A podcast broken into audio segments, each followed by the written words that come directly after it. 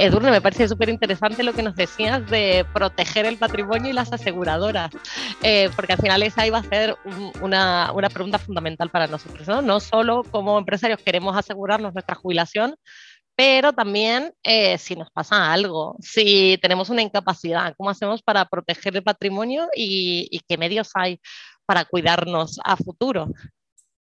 Bueno, eh, grandísima pregunta. Esa es la planificación perfecta, como la llamo yo, ¿no? Muchas veces hablamos de ahorro eh, y nos olvidamos de asegurar lo que pueda ir ocurriendo a lo largo de nuestra vida, ¿no? La información de la banca nos ha llevado a contratar mi hipoteca y automáticamente proteger mi fallecimiento por si me muero.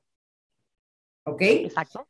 Correcto, me ligan ese seguro de vida que para mí es importante, ¿ok? Pero no se suele hacer bien. ¿Por qué? Porque si yo, por ejemplo, a David le pregunto, oye David, ¿tienes seguro de vida por fallecimiento? Pues probablemente me puede decir, pues mira, Edurne, no, porque yo eh, no tengo hijos, tengo mi hipoteca y oye, pues el día de mañana, si, me, si fallezco, pues el que venga detrás que se busque la vida. Perfecto, sería una respuesta que yo diría, pues oye, pues sí. Ahora bien, ¿qué ocurre?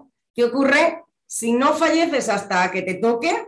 Pero por el camino te quedas inválido. ¿Ok? Una invalidez, y esto siempre ocurre lo mismo, ¿no? Eh, nunca pasa nada hasta que pasa, o yo soy autónomo y nunca me pongo malo, que si yo inicio mi planificación financiera, tiene que estar a su vez protegida, porque si yo quiero llegar a un objetivo X dentro de 20 años y tener un patrimonio de 100.000 euros, pero justo antes me quedo inválida, un accidente de tráfico, cualquier cosa que nos pueda ocurrir, yo probablemente tenga que dejar de trabajar y no pueda seguir ahorrando. En ese momento, si no tengo un seguro de vida, pero que tenga un capital de invalidez alto, ¿ok? No podré hacer mi planificación perfecta. Entonces, es súper importante complementar ese ahorro con protección de patrimonio en cuanto a una invalidez y no tanto asegurar nuestra vida, que sí, pero eh, pensar en esa invalidez que me puede ocurrir y puedo dejar de trabajar, o una invalidez y tengo que acondicionar mi casa, eh, si estoy inválido el banco no me da un préstamo para, mm, eh, bueno, pues una serie de cosas que nunca pasan hasta que pasa y cuando llega el momento de la tragedia, pues ocurre. Sí que es verdad, ¿no? Desde luego, yo recuerdo, por ejemplo, dentro de lo que es mi, ausencia total de planificación, eh, la época en la que trabajaba, una época que trabajé varios años como agente comercial aquí en Barcelona y estaba, bueno, en una época que económicamente estaba bien, tenía varios créditos pedidos, etcétera, pero estaba todo el día en moto. Entonces, sí que en ese momento, pues consciente del riesgo, de las altas probabilidades de estar nueve horas en moto diariamente por Barcelona de tener un accidente, de hecho ya había tenido accidentes, llevo moto desde hace muchos años, sí que pues me vino la idea de, oye, contrato un seguro, nunca se sabe lo que puede pasar, eh, te puedes meter en un follón tal y como estás económicamente y, lo hice, lo hice, ¿eh? pues parece mentira, pero lo hice. Correcto. Sí que tenemos que pensar muchas veces en las cosas más probables que pueden pasar, ¿no? Si no puedes estar cubierto a lo mejor de todo, en todos los ámbitos, eh, como mínimo intentar ver qué es lo más probable. Y es mucho más probable tener un accidente y que te pase algo que te deje incapacitado para eh, salir adelante de una manera como has hecho hasta ahora, que no, por ejemplo, que te mueras teniendo en cuenta pues, que la esperanza de vida cada vez es más larga, que los avances médicos cada vez son también mejores y que la previsión es todo lo contrario, es que pues, vivamos más años eh, que, que, hace nada, que hace 10 años. Ya la esperanza de vida se alarga constantemente. ¿no? Eso es, sí, sí, sí, sí. Y mira que yo soy totalmente contraria de seguros. ¿eh? Una de las partes de mi trabajo es sentar con el cliente, eh, revisar cuánto paga de más en seguros para aumentar el ahorro. ¿Vale? O sea, porque yo pagar seguros los justos y necesarios, pero sí que esto me parece eh, muy importante que el cliente lo entienda. ya te digo, porque normalmente los seguros de vida me los digan a la hipoteca, el primer año, como ya no es obligatorio, pues me los quito de en medio y estoy de acuerdo en que te lo quites de en medio por fallecimiento, bueno, ahí cada uno, pero eh, que le metamos mucho capital. Lo hacen muy pocas compañías, ¿vale? Muy pocas compañías te permiten meter poquito capital de fallecimiento y mucho eh, capital de invalidez, ¿vale? Entonces, para proteger la planificación es importante conforme vaya aumentando mi ahorro, voy disminuyendo el capital de fallecimiento, el capital de invalidez, porque cuando ya haya conseguido ahorrar mucho, necesitaré menos proteger. En caso de que me quede inválido, rescato mi producto de ahorro. Pero si no lo hago, tengo una situación complicada. Entonces, Edurne, dirías que como las patas de nuestra planificación debería ser un objetivo a muy largo plazo, ¿no? Algo que pensemos realmente para jubilación, obviamente algo para asegurarnos, y luego si tenemos objetivos a mediano plazo, no voy a decir corto, pero mediano, tres años, diez años, pues tener también otras patitas, ¿no? Efectivamente, eh, diferentes huchas, ¿no? La hucha de mi corto plazo, que es normalmente cuenta corriente, porque hoy por hoy eh, seguridad Mm, disponibilidad solo te da la cuenta corriente, ¿vale? Tener un colchón financiero. Yo siempre digo que un cliente es 100% solvente cuando tiene como mínimo seis meses de libertad financiera, es decir, si yo gano 2.000, que en el plazo de aquí a tres años consiga generar esos 12.000 euros para cualquier imprevisto. Y luego tenemos esa hucha del medio que en caso de necesidad acuda a la hucha del medio y la hucha del largo que en caso de necesidad también puedo acudir a ella. Son productos o planificaciones muy flexibles porque nadie nos asegura que yo pueda estar ahorrando 50, 100, 200 euros durante 30 años. Entonces, evidentemente, esto forma parte del servicio de consultoría financiera. Yo una vez al año me siento contigo. Oye, David, iniciamos el año pasado con 100. ¿Cómo vamos? ¿Lo hemos cumplido? ¿Estás a gusto? ¿Estás cómodo? ¿Subimos? ¿Bajamos? Entonces, es ir complementando huchas pasito a pasito. A mí me encanta tener a alguien que, que tenga, de hecho, a Edurne se la he pasado hasta a mi familia para, que, para que los ponga todos a tiro, eh, porque esos son un poco menos previsores, pero vamos que en breve también habrá, de hecho también los míos, ¿no? mis campos, yo creo que la diversificación, como tú decías, es algo fundamental. Y también nos estabas hablando del interés compuesto, ¿no? no sabemos si vamos a poder, porque uno siempre espera, claro, empezar con esos 50 euritos a los 22 y cuando llegamos a nuestra edad decir, venga, ya puedo poner más dinero, me compensa, no me compensa, eh, seguimos así, porque creo que hay dos factores aquí, ¿no? Uno es el interés compuesto y el otro la inflación, que nos van también a afectar, ¿no? no es que digo, bueno, quiero un millón en 20 años, lo divido y tal, no, ahí hay inflación en el medio, un millón de hoy no es el mismo que en 20 años. Bueno, hay varios temas ahí dando vueltas. ¿Qué tendríamos que preguntarle a un asesor para saber que sabe correctamente eh, y que nos está previendo estos casos, ¿no? Bueno, principalmente eh, la media de la inflación a lo largo de los años ha sido en torno a un 3%, ¿ok? Esquema totalmente roto en 2021, ¿correcto? Ha sido un 5,6%, ha sido una cifra que yo creo que seguirá creciendo un poquito, pero bueno, para eh, que todo el mundo nos entienda, en términos muy, muy básicos, si yo en enero del 2021 tenía 10.000 euros en el banco, eh, pues en enero del 2022 mi dinero se ha devaluado un 5,6%, ¿vale? Eso es muy básico. Si eso lo multiplicamos por 30 años, pues imaginaos la media de la inflación lo que va, lo que va a subir, ¿no? El otro día eh, eh, contactaba conmigo un argentino y me decía, va, un 5,6%, si eso es pecata minuta para mí, si nosotros estamos en un 50%, y yo, ya, ya, ya, no te tengo que explicar qué ocurre, cómo, es el impacto. Es, otro mundo ahí. Es, es, otro mundo, efectivamente. Pero bueno, estamos en España eh, y nada, la inflación seguirá subiendo, por tanto, eh, dinero estancado, muy negativo para nosotros. Luego, por otro lado, pues cómo superar esa inflación, eh, pues con productos que funcionen a través del interés compuesto, ¿no? ¿Qué es interés compuesto? Pues mira, para explicarlo muy sencillamente, esto es reinversión de intereses, ¿no? Eh, yo voy ahorrando 50 euritos todos los meses, ¿vale? Y anualmente, en lugar de darnos o liberarnos ese, ese beneficio de producto, se vuelve a reinvertir.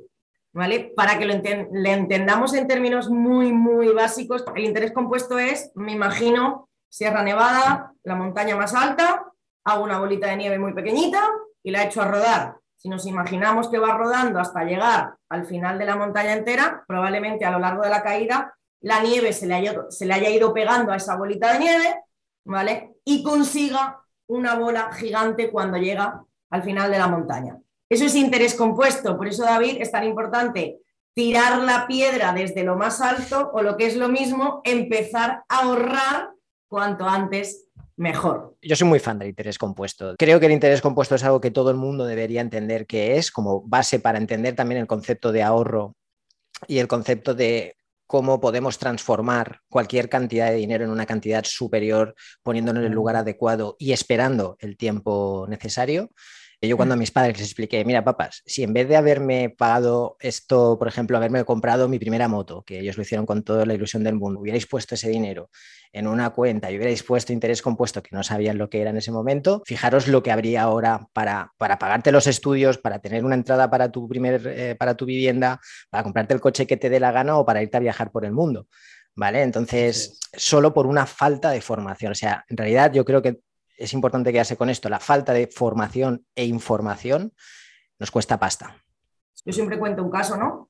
Hace 10 años que yo empecé, 12 años, perdón, eh, yo empecé en Madrid siendo una cría, formándome en finanzas. Y bueno, mis primeros clientes fueron en la calle y la, mejor manera era el sector de, la hostelería, ¿no? Iba tomándome una cerveza, contactaba con el gerente y me sentaba con ellos. Bueno, pues prácticamente mi primer cliente, eh, un gerente de, hostelería, no voy a decir ni su nombre ni el restaurante, pues bueno, me senté con él y hablamos de su capacidad de ahorro, ¿correcto?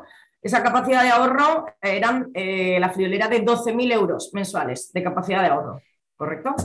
Y nada, yo le llevé su estrategia a la semana y le dije, fulanito, eh, de estos 12.000 vamos a tan solo coger 200 euritos para empezar a planificarnos. Claro, ese hombre diría, va, de 12.000 euros, 200 eh, para mí es pecata minuta, ¿correcto? Eh, y yo a día de hoy creo que firmó esa planificación, pues bueno, pues me veía un poco la necesidad, le caí bien, etcétera, etcétera. Ese señor prácticamente no me ha llamado en 12 años, más o menos, en 10 años, eh, muy pocas veces, y yo siempre pues llamo a mis clientes, les felicito Navidades, trato de sentarme con ellos para revisar, pero era el, señor que no quería eh, nada, eran 200 euros que casi que yo le había obligado a hacerlo, ¿no? Bueno, pues en abril de 2020, plena pandemia, recibo su llamada. Edurne, ¿te acuerdas de mí? Y yo, sí, fulanito. Y me dice, pues te llamo para decirte gracias. Porque tengo 24.000 euros que he hecho las cuentas contigo y mi restaurante ha cerrado, estoy muy afectado por la crisis y necesito ese dinero. ¿Qué ocurrió? Que no eran 24.000 euros, eran casi 30.000 por el interés compuesto. Cuando yo me senté con él y le dije, gracias a haberte mm, dejado asesorar y ahorrar 200 euros, no tienes 24, tienes 30. Imaginaos esa llamada cómo fue, ¿no? Eh, y eso es lo más maravilloso de, este, de este trabajo, por lo menos a mí me apasiona.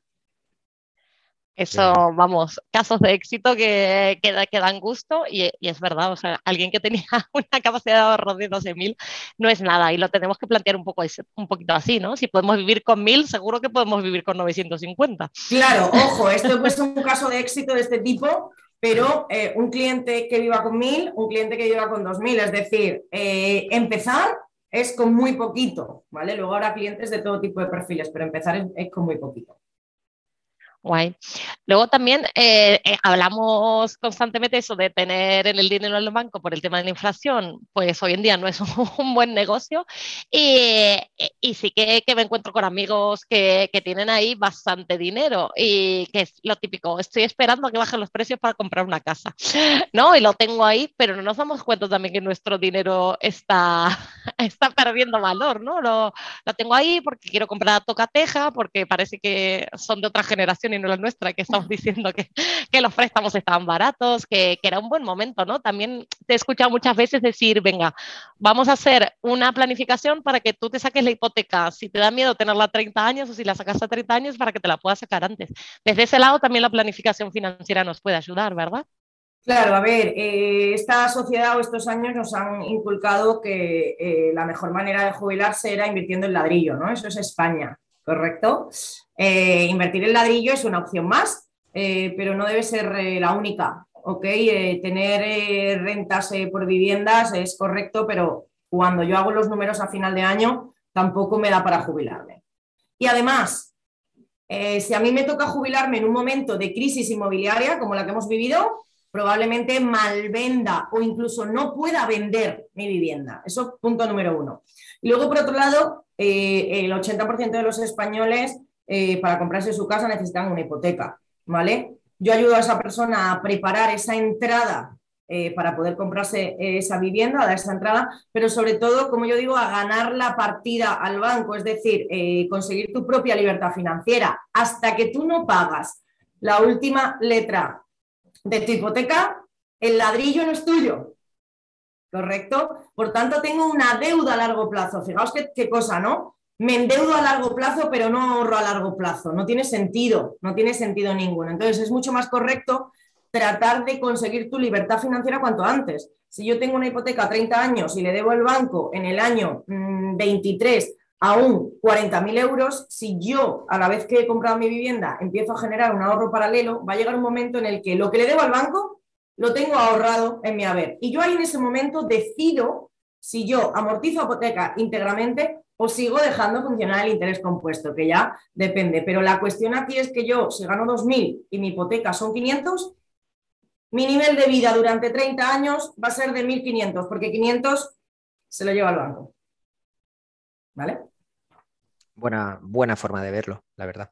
En, mi caso, por ejemplo, que no, no, sabría muy bien por dónde empezar, no tengo muy claros, sé que hay muchas opciones, más o menos tengo información de todas, ¿no? Está internet ahí, más o menos puedes informarte de todas, pero estoy seguro de que alguien que tiene, alguien, por ejemplo, como, como tú, Edurne, que, tiene acceso quizá a los mejores productos o a los productos que sabes que en este momento son los más eh, idóneos para poner el dinero, eh, decido contratar contigo, ¿qué es lo primero que haríamos? Tú y yo nos sentamos en una mesa, ¿cuál sería el primer paso para empezar a, planificar mi futuro más allá del viernes? Vale, perfecto.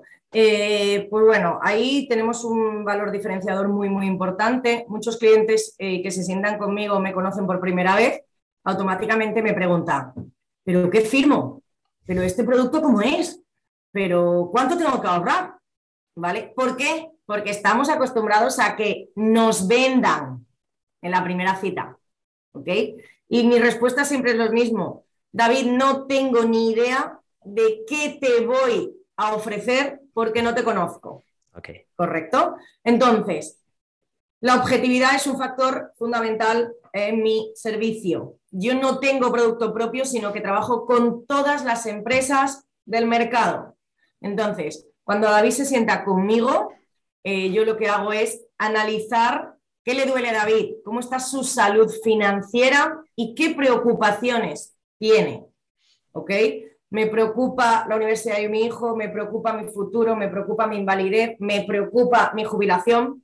Una vez que hemos analizado tus preocupaciones, las has dibujado tú, ¿vale? Aquí, como yo digo, no hay respuesta correcta ni incorrecta, es tu vida y por eso, por eso te levantas cada mañana.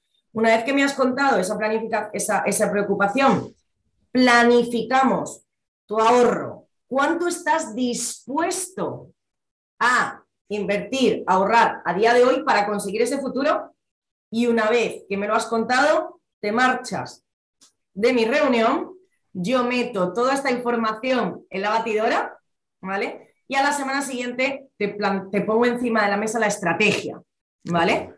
Esa estrategia a corto, a medio, a largo, si necesitas A, B, C, y yo siempre te informo. Muy importante también, esta cita es gratuita y sin ningún tipo de compromiso. Yo soy intermediaria y a mí me pagan las entidades, ¿vale? No tendría sentido que hablara de ahorro y yo le cobrara a mi cliente un canon por eh, esa consulta o ese servicio. Por tanto, el cliente recibe una información para mí de muchísimo valor, de hecho, el cliente no valora tanto el producto ofrecido, sino la media hora o los 40 minutos donde realmente me dan una torta de realidad de, jolín, madre mía, cuánto dinero ha pasado por mis manos en 10 años y cuánto tengo ahora.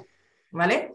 Eh, ahí es donde está el, valor de nuestra cita. Me parece muy interesante el hecho de que primero que sea gratuito este, este servicio. Entiendo que es algo que quizá los que no lo hemos hecho nunca, los que nunca hemos buscado información sobre este tipo de asesoramiento, pues te, soy sincero, lo que piensas es que me van a cobrar una consulta o que me van a cobrar por ese, por ese servicio. Y segundo, que el producto sea tan personalizado, ¿no? No tanto en cuestión de, oye, tengo este producto, voy a hacerlo encajar en el cliente, sino vamos a ver cómo es el cliente, qué quiere, qué necesidades, qué posibilidades tiene y en función de eso vamos a buscar la mejor opción, que creo que es lo que más o menos todos los que somos muy novatos en esto eh, esperamos encontrar. Sí, al final tomar decisiones a, eh, raíz de una persona experta, ¿no? Yo mm. tengo cualquier eh, duda cualquier otro sector y nunca jamás sería capaz de tomar una decisión eh, yo sola, ¿no? Consulto a un experto. Aquí sobre todo por, bueno, pues estos años que venimos de vender todo tipo de productos sin leer la letra pequeña o sin que me informen bien, al final creo que contar con un experto, bien sea Edurne o bien sea Pepito, que te pueda dar la información y como yo digo, hablar en el idioma del cliente. Yo no le hablo igual a un médico que a un abogado, que a un fontanero, que a un albañil, que a un fotógrafo. Al final tiene que entenderlo a su manera y yo creo que eso es súper positivo, ¿no? El, sumar peras con manzanas igual a uvas y si esa es tu mejor manera de entenderlo, yo lo voy a hacer porque al final llevo 12 años en esto, duermo muy tranquila y tengo una cartera de clientes muy, muy contenta porque eh, le hablo de una manera que entienden, ¿no? Yo siempre digo, eh, lo contaba el otro día, eh, hace el jueves cuando ha pasado toda esta situación conflictiva, hay muchos clientes que me llamaron y me decían,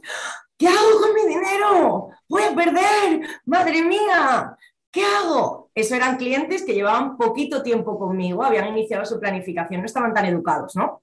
Esa llamada fue totalmente diferente a clientes que llevan conmigo 3, 4, 5 años y en el momento en el que sonó mi teléfono era, oye, Edurne, ahora meto más dinero, ¿correcto?